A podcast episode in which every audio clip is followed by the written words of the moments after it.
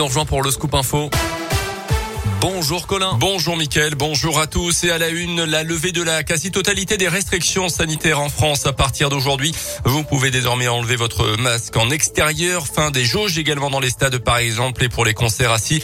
Euh, fin du télétravail obligatoire pour les salariés. Il est seulement fortement recommandé trois jours par semaine. Fin janvier, le Premier ministre avait aussi évoqué un allègement du protocole sanitaire à l'école après les vacances d'hiver, soit pas avant le 7 mars, date où tous les enfants seront de retour en classe. Euh, prochaine étape de cette levée de restrictions le 16 février avec la réouverture des discothèques. On pourra enfin se restaurer dans les stades, les ciné ou encore les transports. Retour également des concerts debout cette fois-ci. Dans l'actu également, un coup dur pour l'emploi dans le Mâconnais avec la fermeture annoncée hier à la surprise générale de l'usine Eurosérum à Saint-Martin-Belle-Roche. 119 emplois vont être supprimés au troisième trimestre 2022. Raison invoquée en comité social et économique hier, la concurrence sur le marché.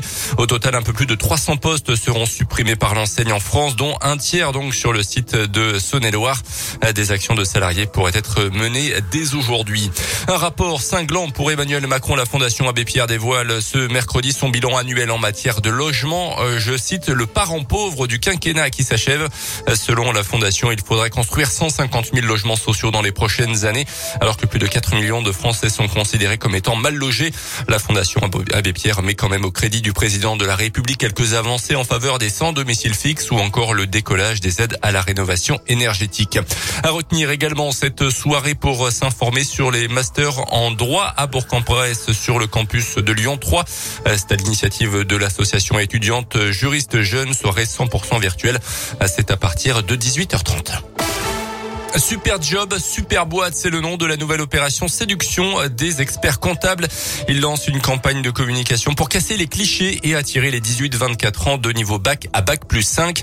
Il y a 1500 postes à pourvoir en Auvergne-Rhône-Alpes. En ce moment, pratiquement tous les cabinets de la région cherchent de la main-d'œuvre avec des métiers variés, comptabilité évidemment, droit social, juridique, gestion ou encore informatique et des possibilités de formation et d'évolution.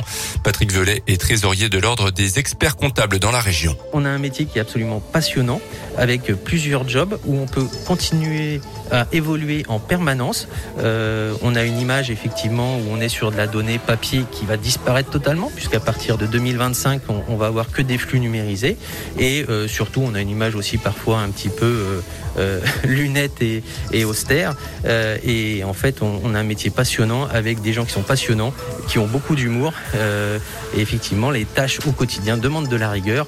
Mais à côté de ça on, on vit des très bons moments en cabinet. Plus d'informations sur notre site radioscoop.com et l'application Radioscoop.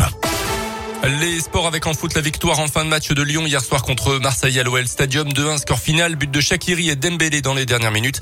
C'est un match en retard de la 14e journée de Ligue 1 qui avait été interrompu fin novembre après l'affaire de la bouteille d'eau lancée sur le Marseillais Dimitri Payet. Lyon remonte à la 7 place du classement et ira à Monaco le week-end prochain. En basket, la Gielbourg en déplacement en Grèce ce soir à Patras, dixième de recoupe. C'est à partir de 18h30. Match à suivre en direct et en intégralité sur la web radio Gielbourg sur radioscoop.com. Notez que Pelos se sont forfaits tous les deux touchés par le Covid. Ben merci beaucoup Colin Cotte. Alors dans un instant, on va